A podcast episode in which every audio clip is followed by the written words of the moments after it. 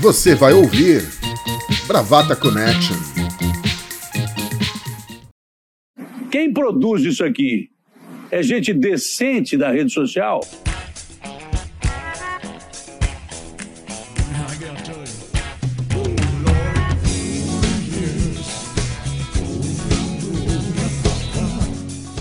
Olá, bom dia, boa tarde, boa noite. Mais um Bravata Connection. Eu sou Maurício Gaia e temos aqui a presença dos ilustríssimos, queridíssimos bravateiros.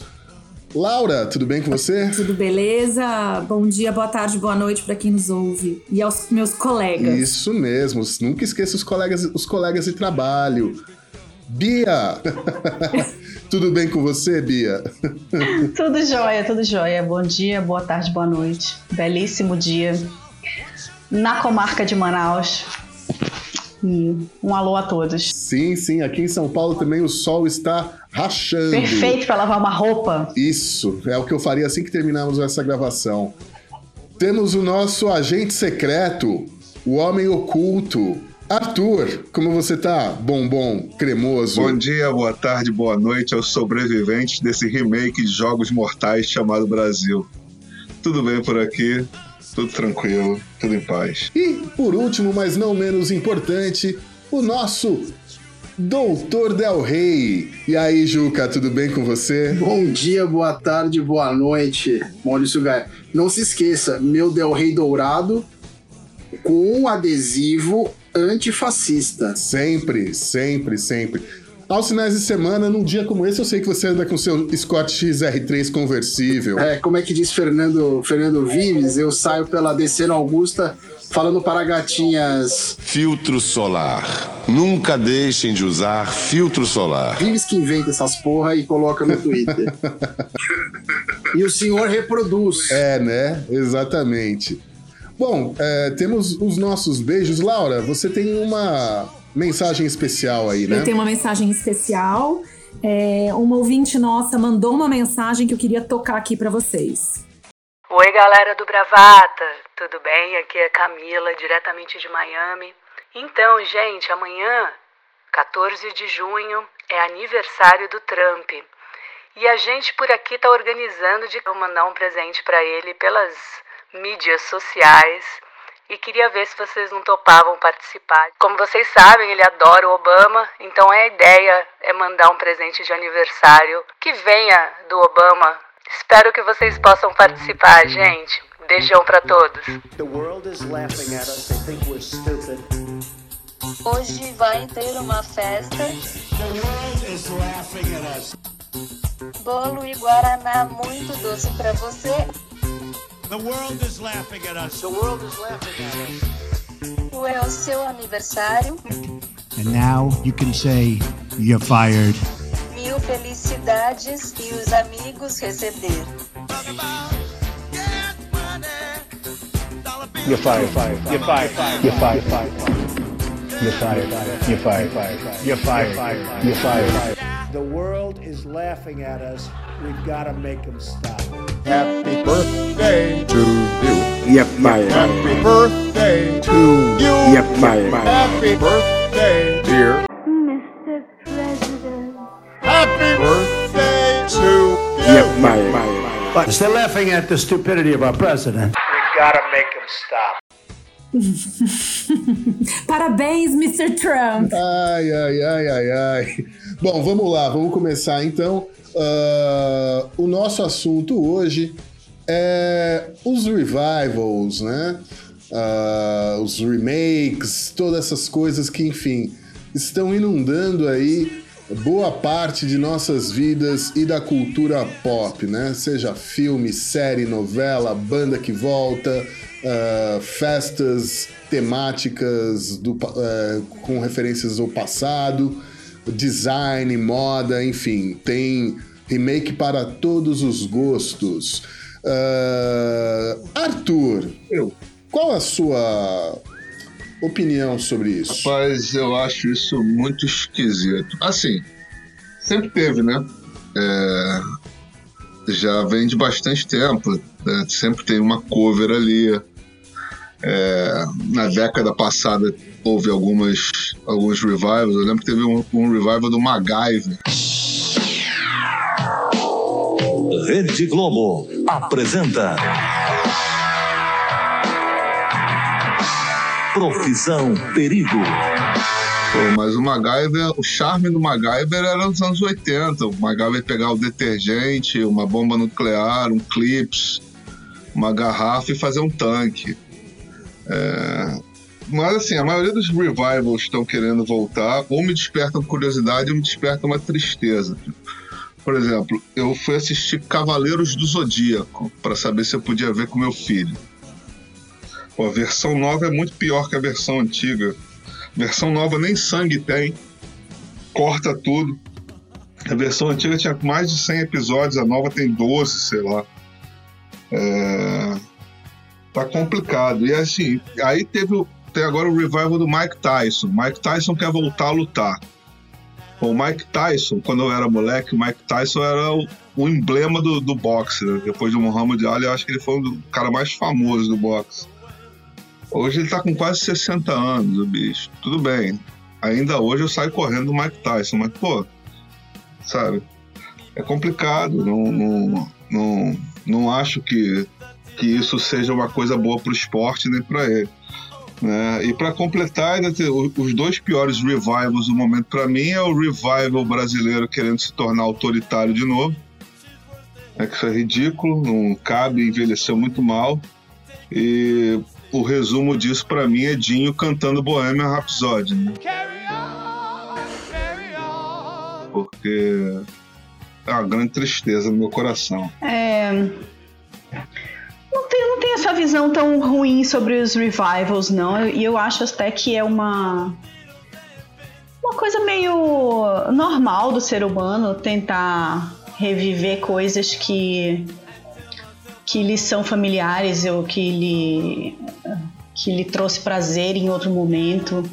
É, você conhecer o novo, lidar com o novo, não deixa de ser uma fonte de estresse, porque você não sabe como isso vai como isso vai evoluir. E o que já passou, você você já sabe, a água é quentinha, você conhece, né? Então não, não, não, não julgo é, assim de forma negativa essa tentativa de, de, de remakes, de revivals, né?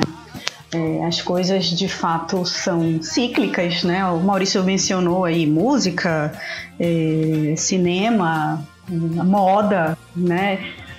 São coisas que sempre estão permeando, o, passado está sempre permeando a nossa, o nosso presente. Eu acho que.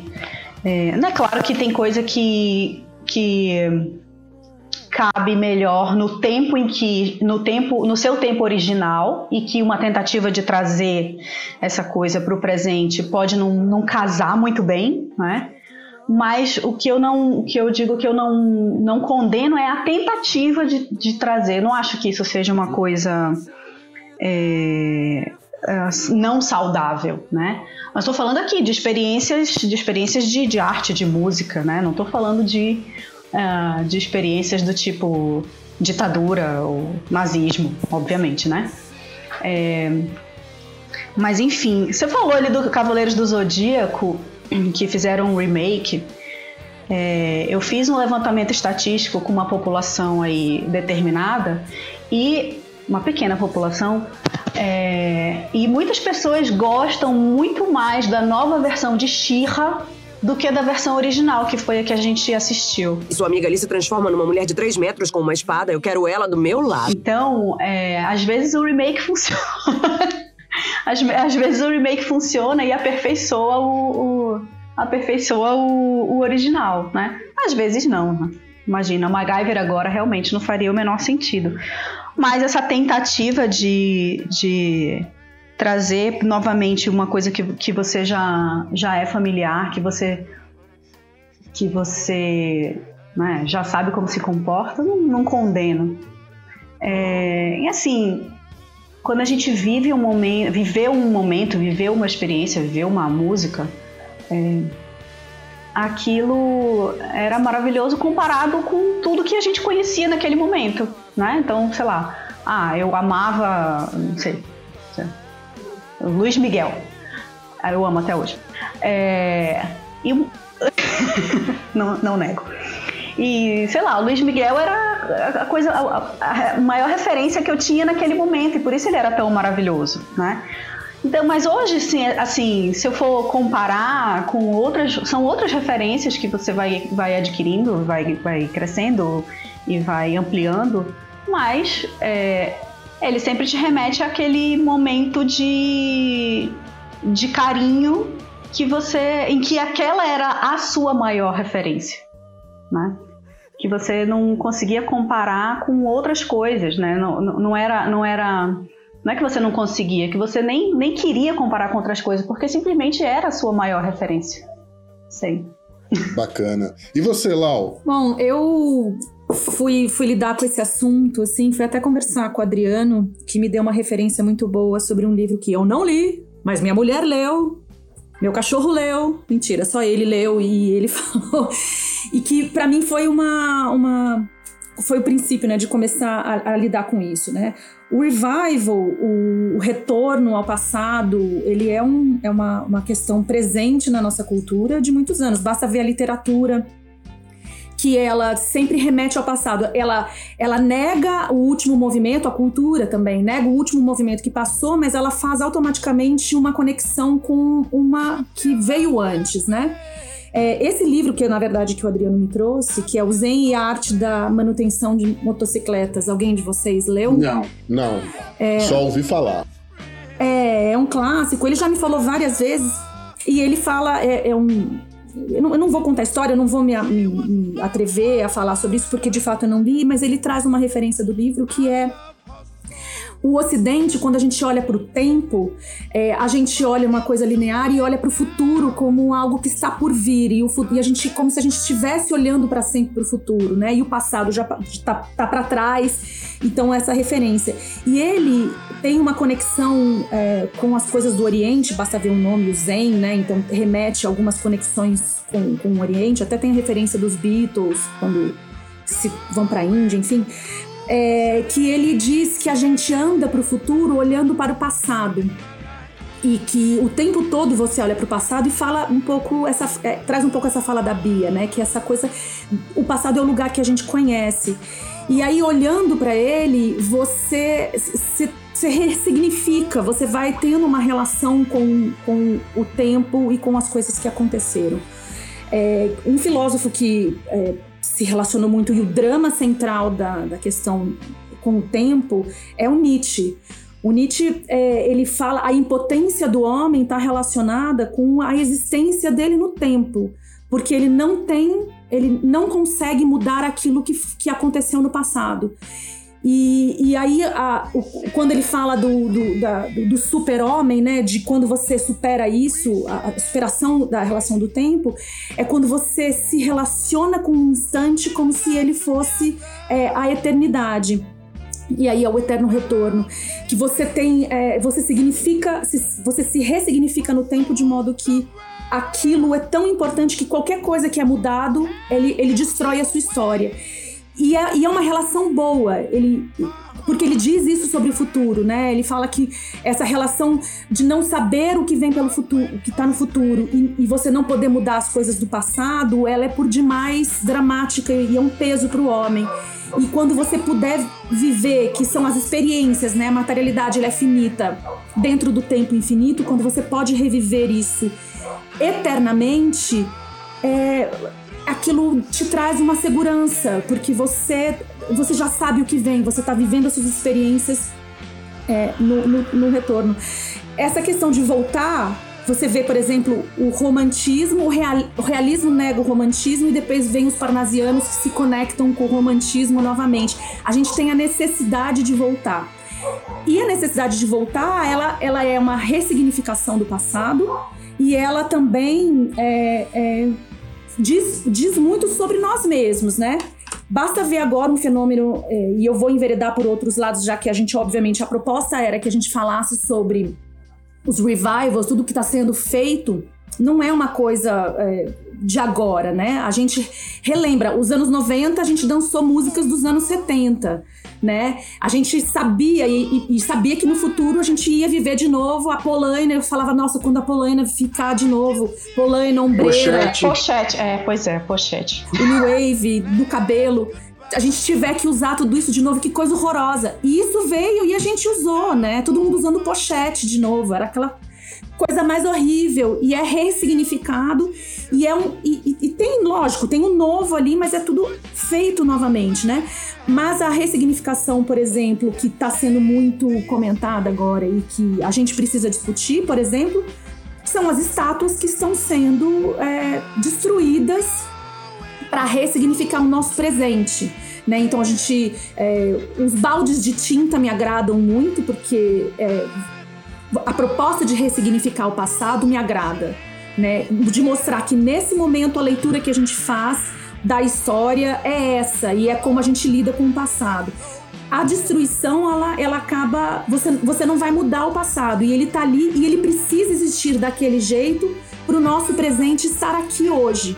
Né? Por isso que é importante que essas estátuas, até o Borba Gato. Meu Deus! Deus me perdoe, por pior que seja, ele precisa existir em algum lugar muito escondido, mas como referência daquilo que não pode ser repetido. É, então o revival ele, ele, ele é bom. É, tem coisas que não fazem sentido, por exemplo, o MacGyver. Para a gente fazer uma ressignificação do MacGyver hoje, é, ele teria que estar tá muito à frente na tecnologia e poderia ser até uma gozação, né? Uma paródia. Involuntária. Uma paródia involuntária, ele faz. Ele, ele, ele se, aí ele, ele pode ser ressignificado. Senão você não consegue esse diálogo com o passado, né? Você pode fazer através de uma paródia.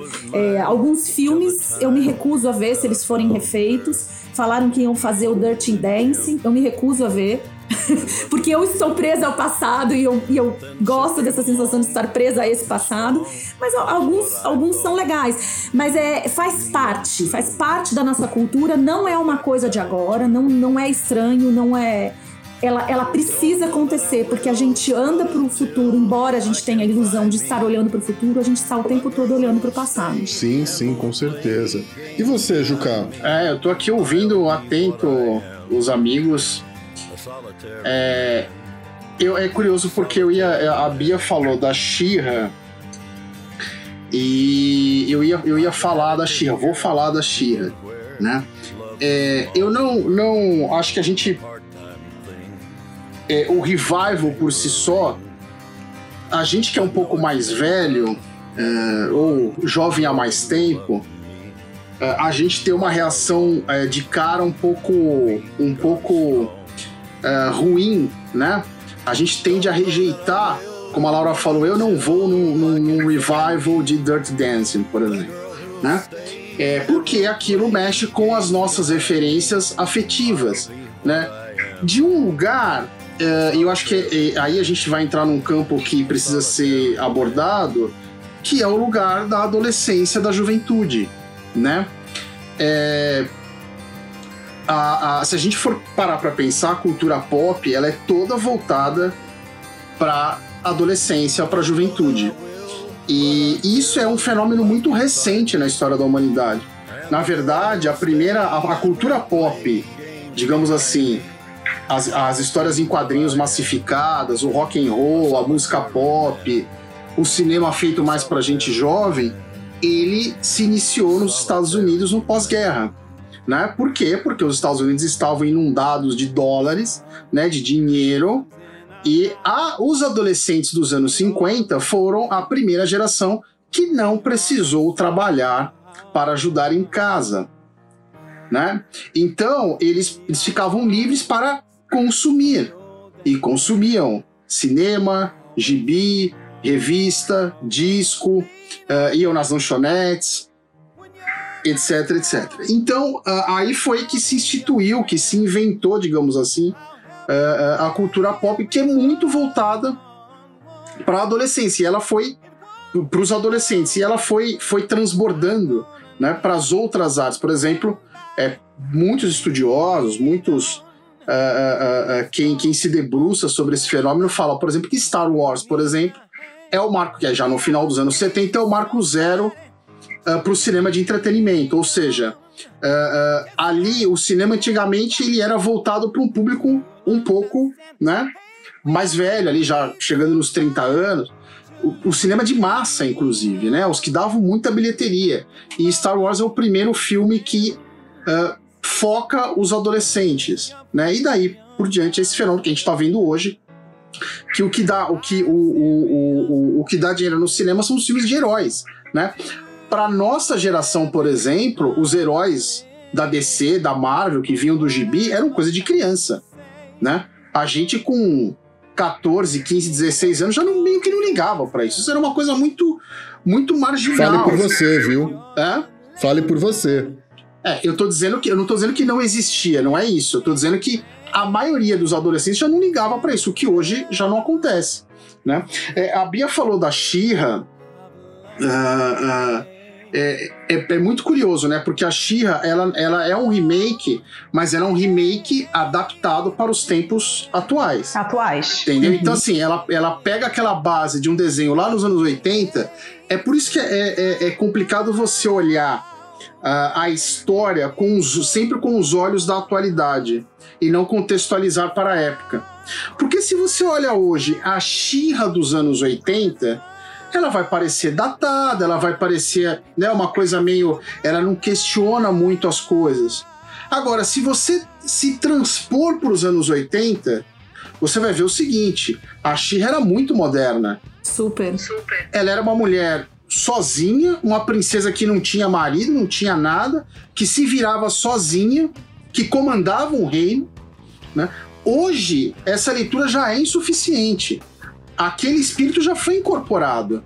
Hoje a Shira ela, ela, ela é um personagem muito mais político, muito mais feminista, ela tem outras demandas, ela tem outras leituras. Então. Mas, Juca, olha, desculpa, ela naquela época ela era uma mulher à frente do tempo e para hoje existir o remake, a essência continua sendo ela uma mulher à frente do seu tempo. Então exato. ela precisa ser mais feminista do que as feministas, exato, né? Exato. Ela... Essa, essa leitura está correta, a releitura tá, tá fiel. É, então assim, ela não é, ela, o, o que eu quero dizer é o seguinte, ela não é um, um mero revival, né? Ela é uma, ela é uma atualização, na verdade. O, o, o, mas o que eu acho, assim, eu acho que a questão do revival, de você buscar o revival, tem, primeiro tem uma questão da indústria, né? Do que a Bia falou. É o lugar seguro, é o lugar quente, é o lugar que você sabe que ali tem uma base. Vocês falaram do MacGyver, por exemplo. Eu fiquei pensando, se você pega uma boa, um, um bom time de roteiristas, você, pega uma base do MacGyver e transporta para hoje talvez para nós soe, como eu falei, até quase uma autoparódia, uma coisa meio ridícula. Mas para uma galera que não conhece, que é mais nova, pode ser que seja algo, né? Aí vai depender do. do, do deliga, do, né? Que deliga, que, que, que tem ali bons roteiristas que sabem inventar história, que sabem, sabem fazer história. Mas eu acho que a, o fenômeno do revival é, ele tem a ver com a, a, a esse, esse é, a questão afetiva da adolescência e da memória. É, é, porque a, a, cultura pop é efêmera por natureza. E os revivals são uma maneira de você tornar isso menos efêmero, de você é, é, inscrever isso na história. E eu acho que a afetividade é, que isso remete tem a ver com, com, com a questão do revival. Tem a ver, como a Bia falou, como a Laura tangenciou, de você precisar dessa referência no passado. É, a cultura pop, o rock, é, como ele nasceu, como ele se desenvolveu, ele era sempre uma coisa muito efêmera. Né? É aquela coisa, ninguém pensava, por exemplo, que os Stones estariam aos 70 e tantos anos, Mick Jagger pulando no palco, muito mais em forma do que eu, por exemplo, de qualquer um de nós. Enfim, é isso. Eu acho que a gente, a gente tende a querer uh, uh, inscrever isso. Né? A gente tende a, a, a, o nosso afeto a essa, é, a essa adolescência, a essa juventude, né?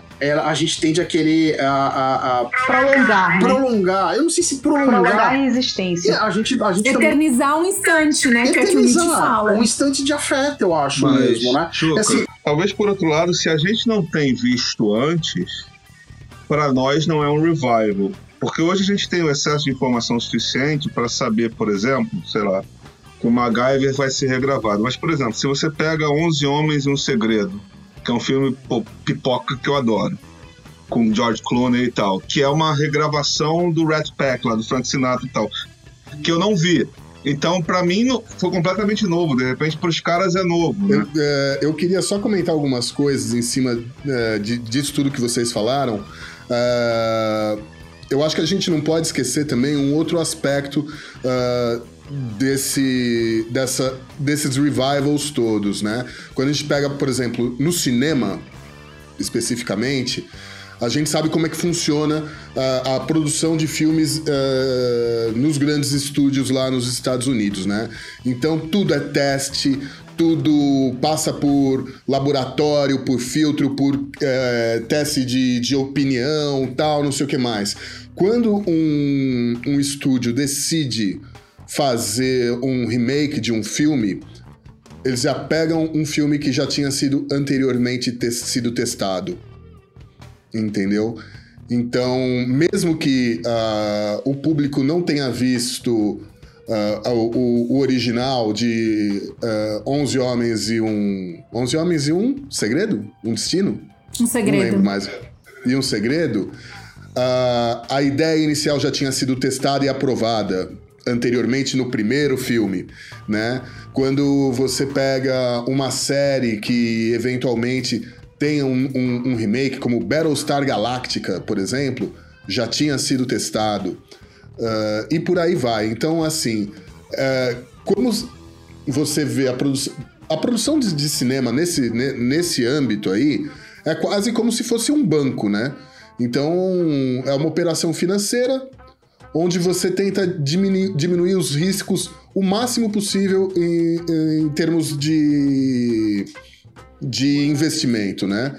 Então tem muito disso quando a gente fala em cinema. É óbvio que existe todas essas, existem todas essas outras coisas que vocês falaram, como ah, as questões emocionais e afetivas, né? as ligações que as pessoas têm com, com, com, com o próprio passado, mas existe esse aspecto ah, de negócio que a gente não pode esquecer também. Oba!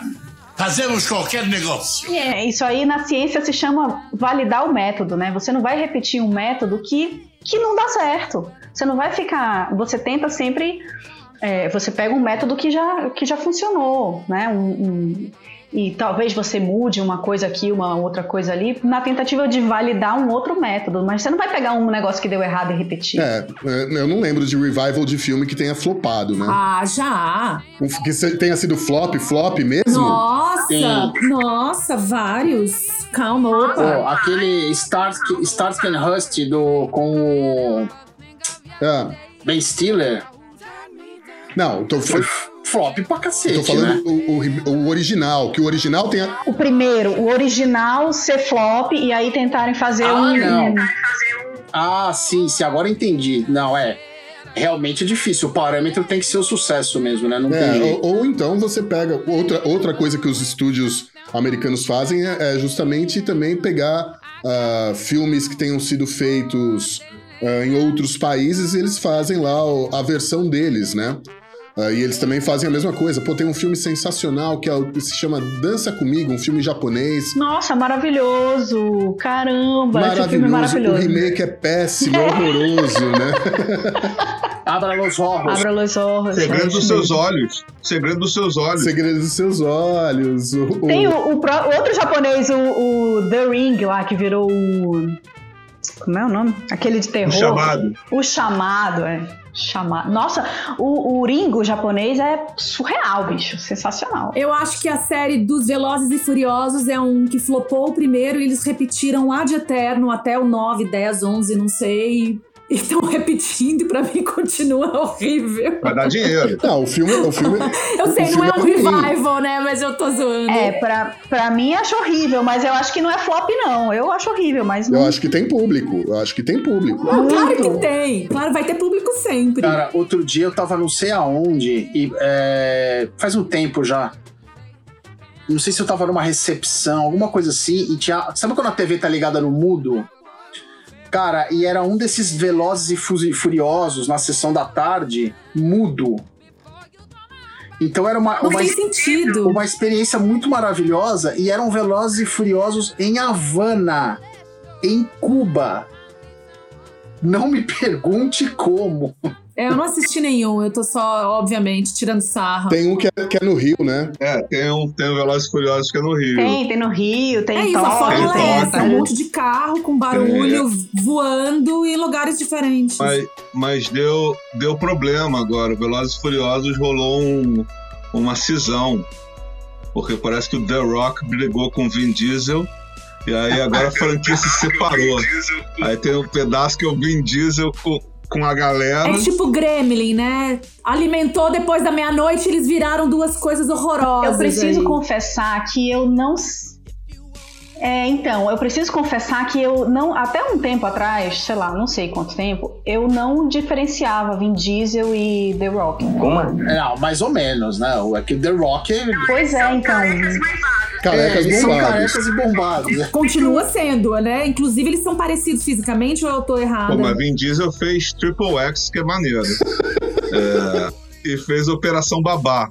Não sou capaz de treinar. Não, eu lembro que quando eu cheguei a Recife é, e comecei lá e tal, eu não conseguia arranjar emprego de advogado, tava procurando e eu fui trabalhar de balconista de locadora. E aí eu, mais jovem, né? mais esbelto, mais jovem. E aí o filme que tinha saído era Operação Babá e tinha um pôster gigantesco. Aí chegou uma criancinha de 4 anos, eu tava no balcão, ela olhava pra mim e olhava pro pôster. Olhava pra mim olhava que experiência maravilhosa! Olha só o gancho do que o Arthur falou. Experiências revival. As pessoas hoje compram. O CD bombou e todo mundo ap- aposentou a sua vitrola. Hoje, tem coisa mais hypada do que ter uma vitrola em casa e um monte de, de disco? Aliás, assim, olha o que eu tenho aqui. Você, Tá cassete. minha mãe Tá me mandou, minha mãe, quando a gente era criança, ela gravava fitas cassetes da gente falando. Aliás, é, eu tô louca pra ter um gravador pra ouvir isso. É, videocassete, né? Isso é um revival. É, mas você sabe que. é, tem, tem a questão do fetiche também, né? Tem a questão do fetiche.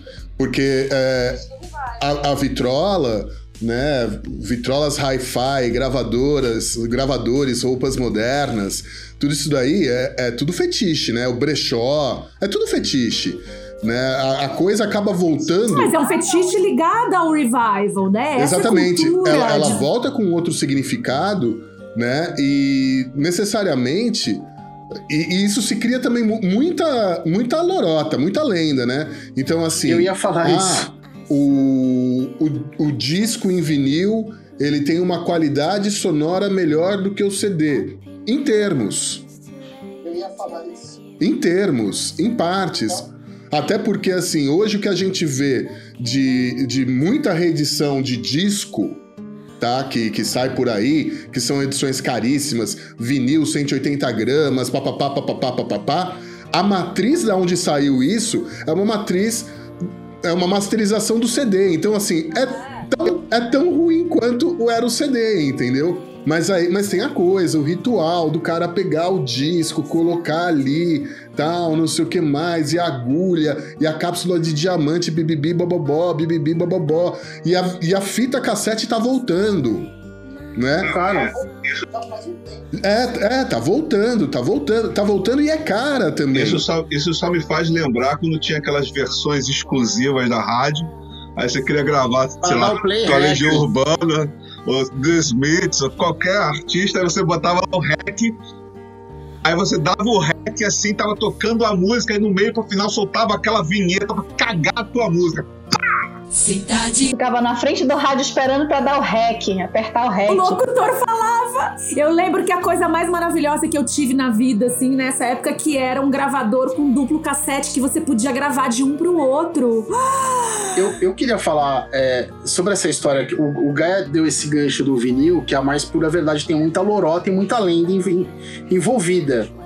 E quem viveu sabe mais ou menos disso, de que ah, o, o som do vinil é uma coisa muito do fetiche. Mas tem uma questão aí também que é, não dá pra falar desse assunto sem falar da memória, né? É, é, então, quando o Gaia fala do fetiche, a gente vai falar um pouco da idealização. Tem uma, uma frase famosa, eu não vou lembrar o autor, que ele fala assim: se você glamoriza os anos 70 é porque você não esteve nos anos 70. E o, o, o Cadão Volpato, que é o, digamos assim, meu amigo, conhecido meu, uh, ele foi vocalista do Fellini, jornalista, tradutor, etc. Ele escreveu um livro de memórias da formação do Fellini, que é uma banda paulistana dos anos 80, e ele fala isso, né? Há uma, há uma glamorização dos anos 80 que não, não faz sentido com a realidade né, com o país. A gente estava saindo de uma ditadura, a gente não tinha perspectiva, o país vivia uma, uma, uma, uma crise econômica terrível, né? É, então, seria mais ou menos como o que a gente está vivendo nos anos 2010 lá na frente for glamorizado, né?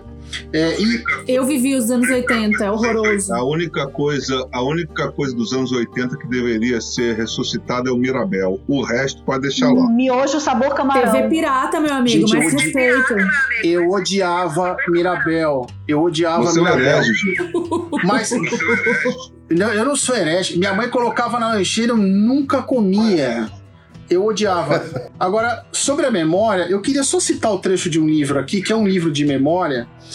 Eu já citei esse livro aqui no Bravata, de uma escritora que eu gosto muito, da Natalia Ginsburg, é, que é uma história italiana do, do, do, da primeira metade do século XX, é, cuja a, a questão da vida dela foi ser marcada pela ascensão e por viver o fascismo. O primeiro marido dela foi morto uh, uh, pela polícia do Mussolini, era antifascista, etc.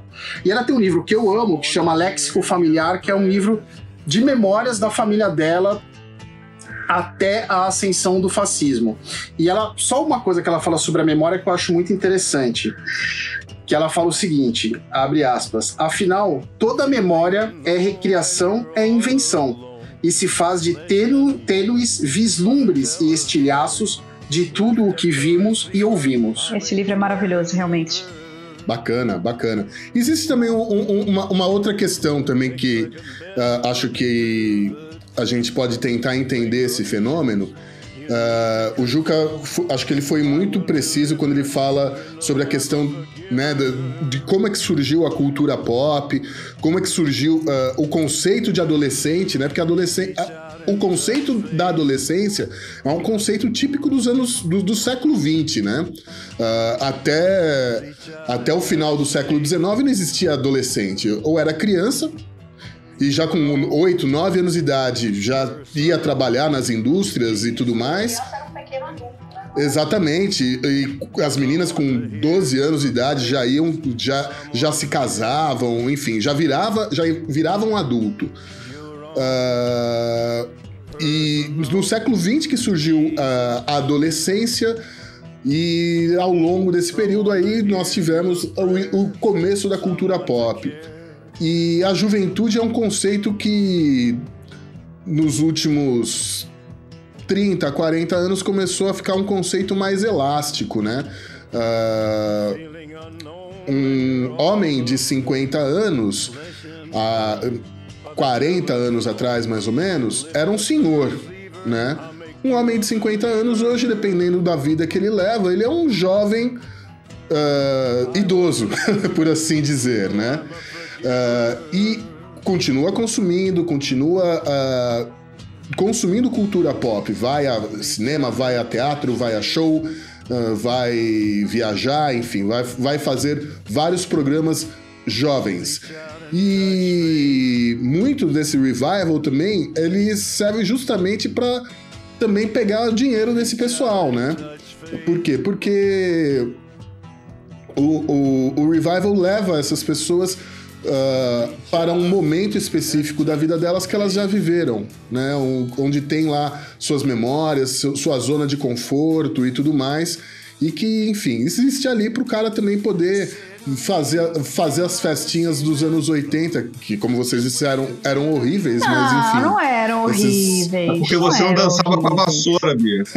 Não. eu não, cara. Eu lembrando das pessoas, o que ela, inclusive o que elas se tornaram hoje, olha a ressignificação. Eu preferia dançar com a vassoura o baile inteiro. Olhando pro passado e, e quem essas pessoas se tornaram eu sigo o baile com a vassoura. Eu queria só falar, eu queria acrescentar uma coisa aqui. A gente falou de memória, de, de, de afeto e tal.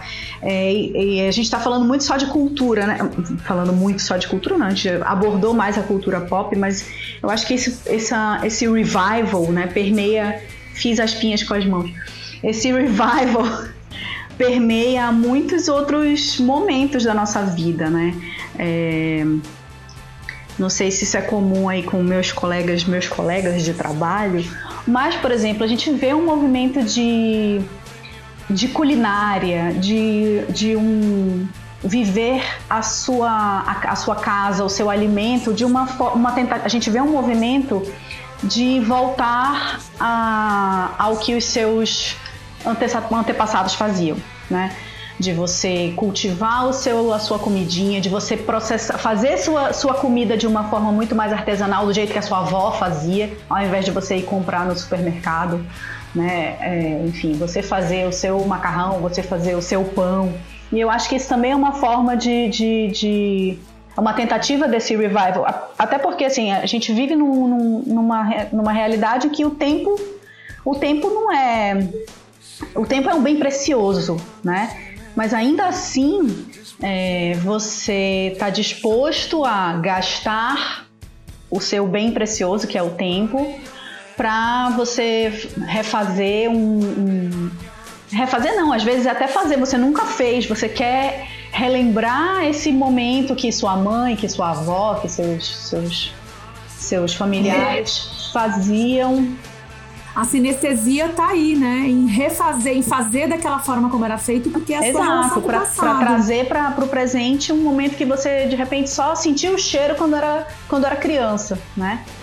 É, então, assim, não é só na cultura pop, tem outros, outros é, ultrapassa, exato. É, eu acho que ultrapassa a cultura pop. É que a gente se fixou na cultura pop para usar o exemplo, mas é isso. Sim, só para ter um norte, pra gente não. né? Porque senão também a gente fica duas horas falando. É existencial. É uma questão existencial, se relacionar com o passado e não só com o seu passado, com o homem do passado, que afinal de contas as questões existenciais são sempre as mesmas. Então a gente se relaciona com esse homem do passado porque ele também sofria, ele tinha o mesmo drama, a, a questão com a morte, o não saber. É, é, ele no tempo e é a gente no tempo também. Que coisa interessante, né? A Bia tá falando da, da, da culinária, da gastronomia é, que é cultura, óbvio, né? É, total cultura. E a Laura falou há pouco da questão da literatura, quando ela começou a falar que um gênero substitui o outro, que combate o outro, digamos assim, é, e aí vem lá na frente outro que resgata o anterior. Veja o que aconteceu na gastronomia, por exemplo. A gente tem todo esse momento, movimento hoje de slow food, da conexão com as raízes. E 10, 15 anos atrás, a grande moda da gastronomia era a gastronomia molecular era a desconstrução dos pratos, a desconstrução dos sabores, né? Então uma coisa vai substituindo a outra, né? Não tem jeito.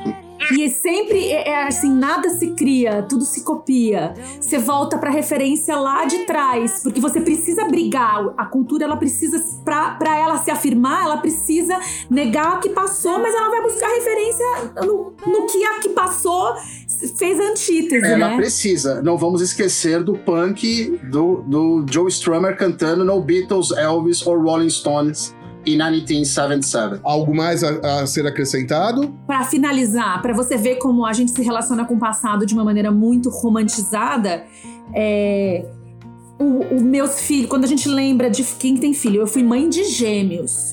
Durante um ano eu não dormi. É, é uma coisa. Foi um absurdo, assim. Eu passava o dia amamentando.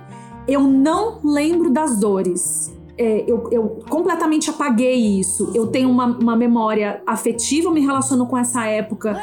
Eu me lembro muito do afeto, do amor, de acordar, de estar sempre bem, de estar sempre plena. Eu não lembro o que era a dor, o que foi a dor do parto, o que foi a dor na gravidez, o que foi a dor de ser mãe de recém-nascidos, gêmeos, principalmente ter um filho de quatro anos na época. É, é, eu vivi, eu não vivi essa, eu não, não tive vida, mas eu me relaciono com esse passado de uma forma muito harmoniosa, muito é, saudável, é, a ponto. A mulher precisa esquecer, inclusive, esse momento para poder ter outro filho. Porque se a gente lembra esses detalhes, você não é mãe de novo. Então, acho que é, inclusive, deve ser, deve ser biológico essa a forma como a gente se relaciona com o passado. Alguma coisa dentro da gente faz com que a gente é, ressignifique e, e crie uma cultura afetiva. Gente, vamos pro Mal Mal Game Show. Estou ansioso por esta arapuca que armaram para nós. Enquanto isso, na sala de justiça. Bom, é, tem um pequeno preâmbulo, né? Uh, vocês lembram do Vandal Snake, né? Da semana, da, da, de duas semanas atrás, né? Uh, a gente vai continuar no, no, no, campo da música. Esse Mal Mal Game Show veio justamente de uma conversa que eu tava tendo com, com minha filha, Catarina, onde a gente tava. onde eu, ela tava falando sobre as bandas de emocore, né?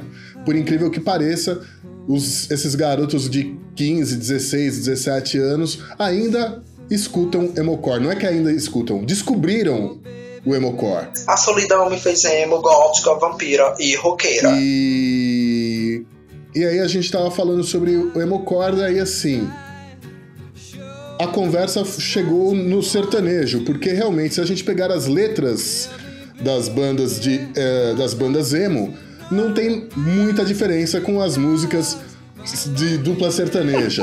Então o desafio de hoje é Emocor ou, ou sertanejo? Pelo amor de Deus. É? Me dá um exemplo de, emo, de banda emocor pra eu me situar. Banda emocor? Aqui no Brasil a gente pode falar de CPM 22, Dance of Days, Reitinho. Ah, peraí, peraí. Pera aí, CPM 22 não, CPM 2, né? Porque saiu um monte de gente nessas últimas semanas, sobrou dois. Pois é. Abafa, abafa. Pois é, pois é.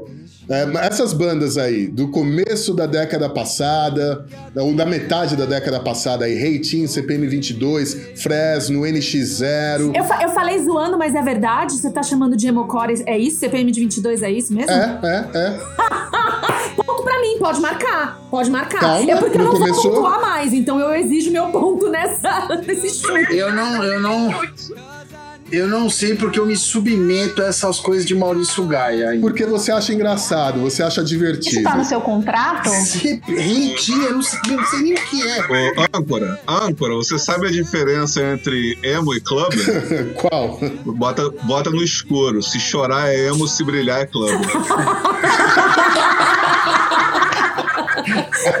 Ponto pro Crispim também. É, acho que ele ganhou um também. Boa, boa, boa, boa, boa. Vamos lá, então. Eu separei aqui algumas letras de música, uh, tanto de artistas sertanejos, né, desse sertanejo universitário, como de bandas emo, todas nacionais, né, para não ter problema com tradução e tudo mais, não precisar ficar quebrando muito a cabeça fazendo rimas, rimando a dor com flor com amor. E valem pontos as, as questões, tá? As, uh, os desafios. As duas primeiras questões valem um ponto. As duas questões, as questões 3 e 4 valem dois pontos. E a questão 5 vale 10 mil pontos. Uh, existem pelo caminho aí algumas pegadinhas, já que estamos em época de festa junina que não teremos, nós também fazemos, faremos algumas referências à festa junina, à quadrilha durante esse desafio. Vocês estão preparados? Vambora, Magarim! Então vamos lá. Música número 1. Um.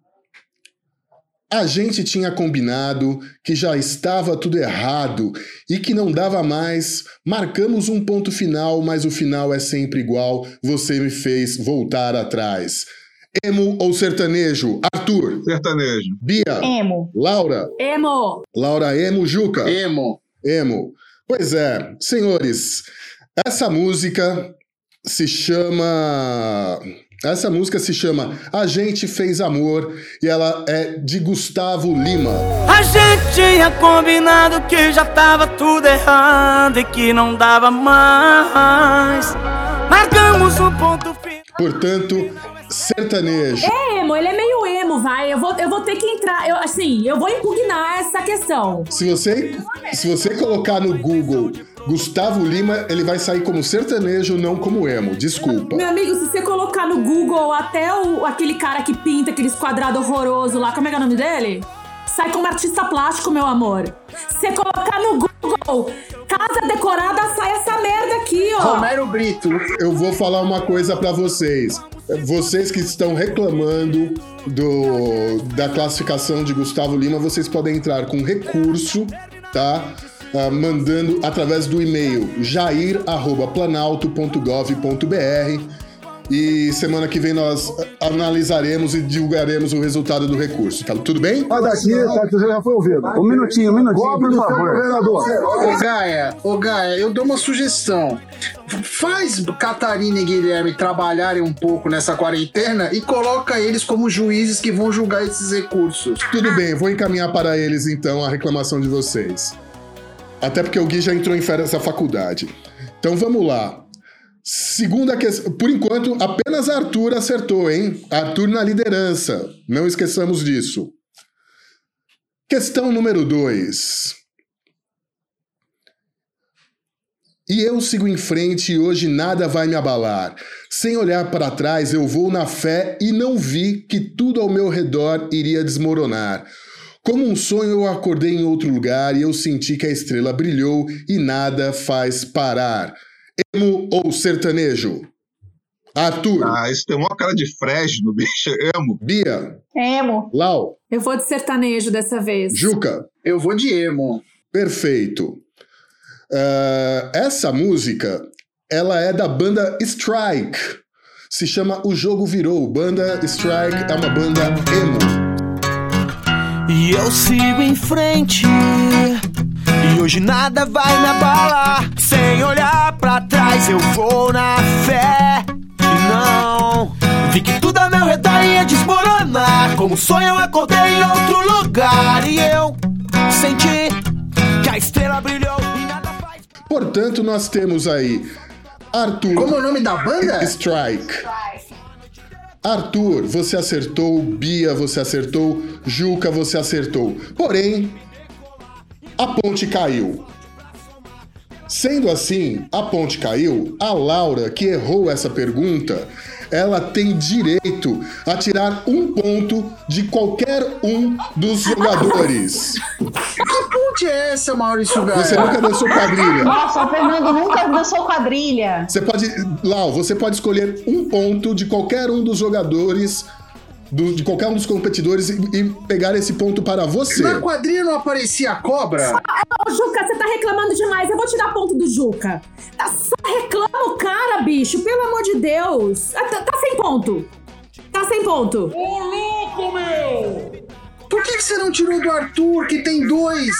Dá multi no Juca. Ah, cansei. Juca, você perdeu o seu um ponto. Esse ponto foi para Laura. Ah, olha, não há condição esse jogo. Isso é uma vergonha.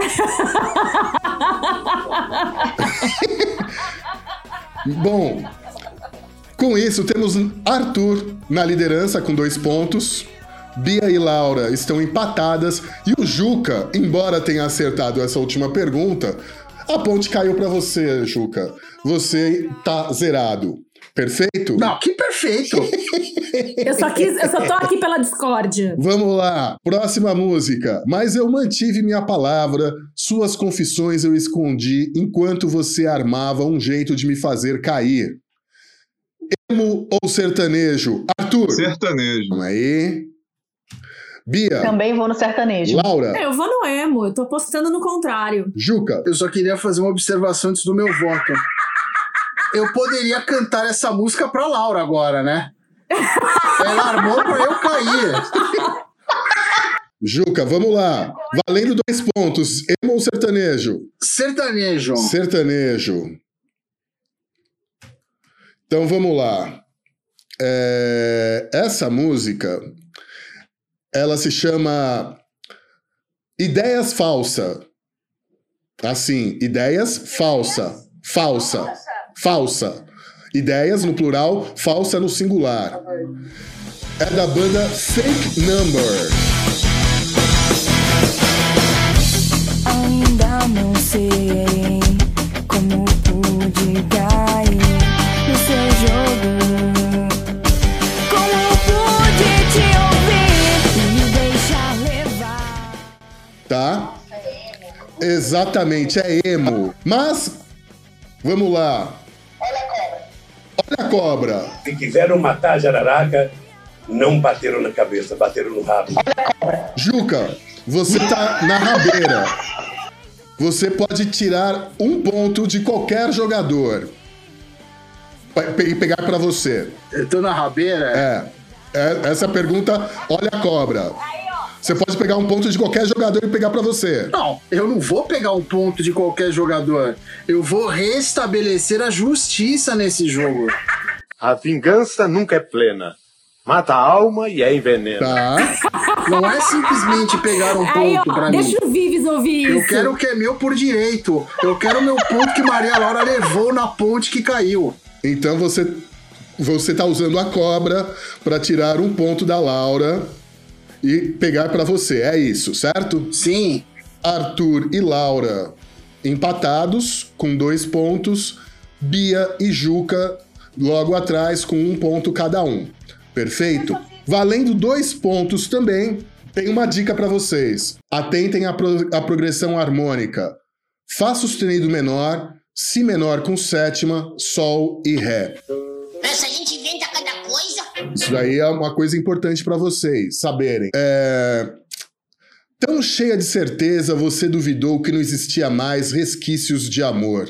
Saiu perdida na vida, ficando por ficar, e não contava que a saudade ia te encontrar. Valendo dois pontos, Arthur, emo ou sertanejo? Sertanejo. Bia. Sertanejo. Laura. Sertanejo. Juca. Sertanejo. Muito bem. Todos acertaram. Todos acertaram. Essa música é de Zé Neto e Cristiano, se chama Ferida, Ferida Curada. Tão cheia de certeza, você duvidou que não existia mais resquícios de amor. Perdida na vida é muito sertanejo, né? É muito, é demais. Ah, tem de tudo nessa vida. É, Você, quando você falou aqui ferida cu de curada, travou a ferida cu, eu achei que era apropriado. Era a hemorroida do Bolsonaro. Exatamente. Hemorroida! A gente tava há uma hora sem pronunciar o nome deste ser humano. Perdão, perdão, perdão. Voltamos à estaca zero. É, Zero zero, ali. zero ali, placar. Agora vamos para a última questão. Valendo 10 mil pontos. Exatamente. Lembrando, Arthur e, Arthur e Laura estão com 4 pontos. Bia e Juca estão com 3. Valendo 10 mil pontos. Última questão. Dizer o que posso dizer se estou cantando agora para você. Ouvir com outra pessoa é que às vezes acho que não sou o melhor para você. Ele rima você com você. Profundo. Vamos lá. Rebuscado, achei Vamos, rebuscado. vamos lá, vamos lá. Arthur, valendo 10 mil pontos, emo ou sertanejo? Rapaz, isso aí tem a cara de NX0 da porra. Vou botar emo. Bia. Emoção total. Laura. Emo. Juca. Tá, eu vou de emo. Isso aí deve ser NX0. Olha, vou falar uma coisa pra vocês. Arthur e Juca acertaram até o artista. Realmente é NX0. A música se chama Razões e Emoções. O que eu posso dizer. Estou cantando agora pra você ouvir como outra pessoa.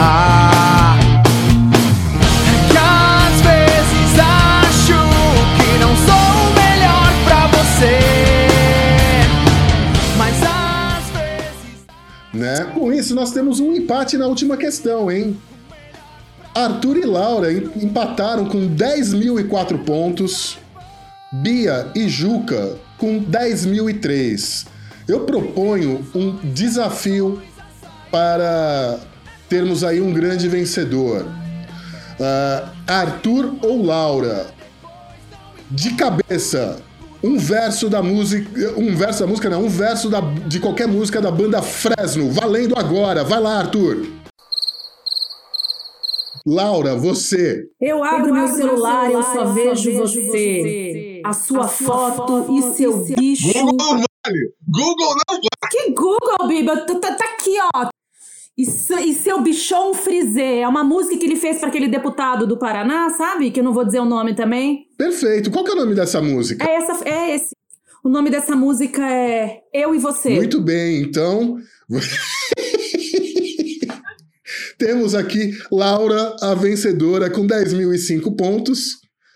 Arthur, com 10.003, 10.004. Chupa, Arthur! Eu fui tapeado! Bia e Juca, vocês infelizmente ficaram é, empatados no último lugar com 10.003 pontos. Eu espero que vocês melhorem o seu desempenho no próximo Mal Mal Game Show.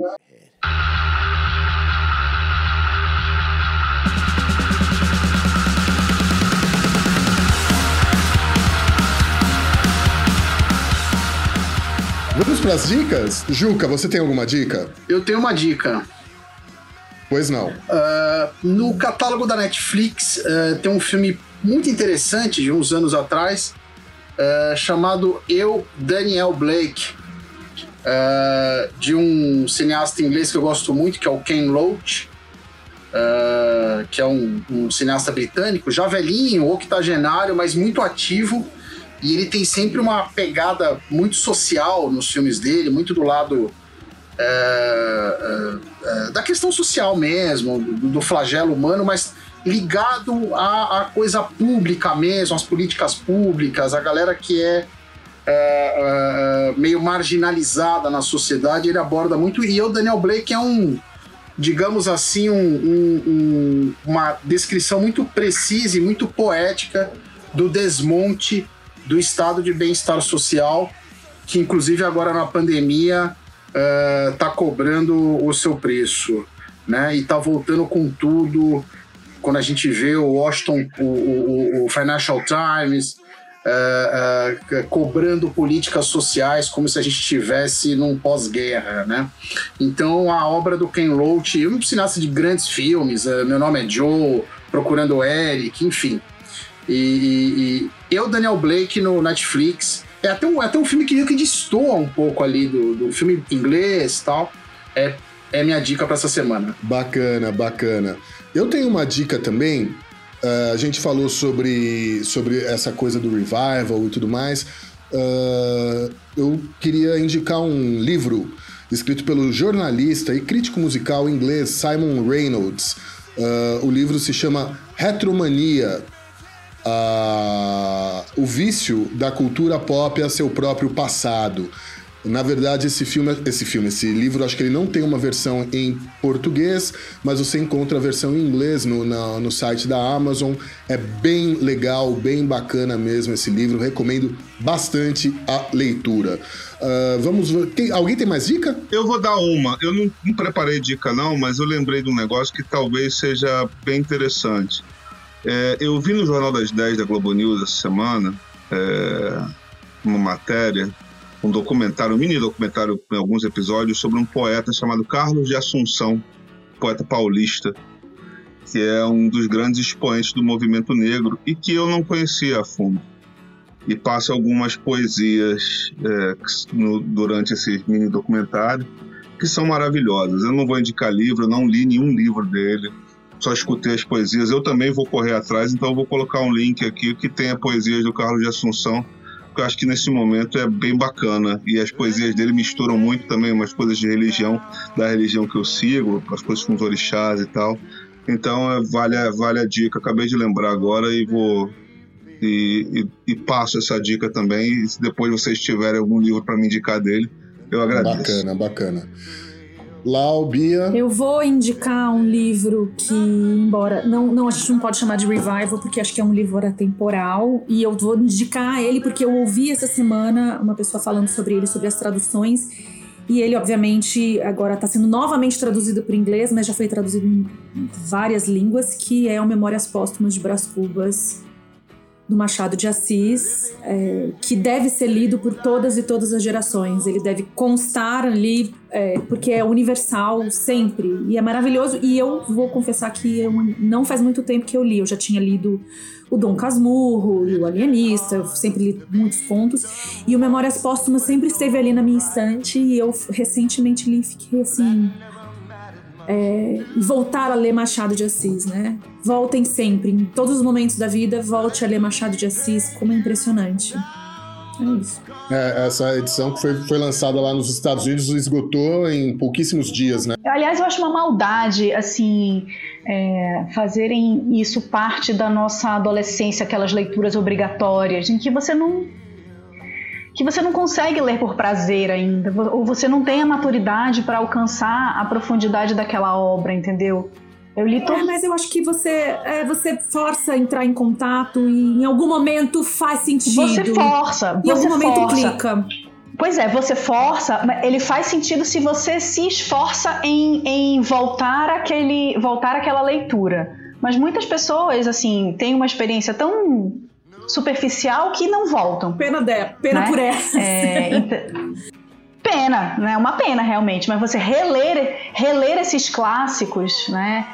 Com outra cabeça, em outra idade, com outra maturidade, é, é, uma, é uma experiência extremamente prazerosa, realmente. E é o que aconteceu comigo com a, com a, a, a Metamorfose o ano passado. Bia. É, eu vou roubar uma, uma, uma, dica do, do Juca, na verdade, né, que ele mencionou, e esse livro é um livro maravilhoso, realmente, Natália Ginsburg, Léxico Familiar. É um, é um livro daquele que você lê numa sentada só e ele passeia pelas memórias da família, pelas memórias da vida uh, da, da escritora. É, é um livro extremamente prazeroso e que, na hora que você falou, me deu vontade de ler novamente. Acho que eu vou. Legal, bacana. Ele é um livro prazeroso e é um livro dolorido, né? Denso. É incrível, assim, a, a, como é que ela consegue fazer isso, né? Porque é, é justamente, a Laura falou no, no, no episódio passado de resistência, e na verdade a memória da família dela não, na ascensão do fascismo, porque um irmão vai para a Suíça, o marido dela é preso, o outro irmão vai para a França, a própria memória sobreviver já é uma forma de resistência, de sobreviver ao fascismo, né? Resistência da família. Ótimo, ótimo. Bom, gente, é, com isso, acho que nós chegamos ao final desse episódio do Bravata Connection. Eu gostaria muito de agradecer a presença de todos os bravateiros, uh, o esforço empreendido no Mal Mal Game Show, que vocês realmente tiveram um ótimo desempenho. Parabéns, estão todos de parabéns. Né? Catarina e Guilherme, aguardem meu recurso. Ok, estamos aguardando aqui, já vou deixá-los de prontidão no nosso grupo de WhatsApp. E sempre lembrando que estamos nas redes sociais, no Twitter e no Instagram com o perfil Bravata Connect, um Connect com dois N's, e no Facebook com o perfil Bravata Connection. Todas elas a cargo do nosso queridíssimo Rodrigo D. Julie. Voltamos semana que vem. Um grande beijo para todos e todas. Beijos. Você ouviu Bravata Connection.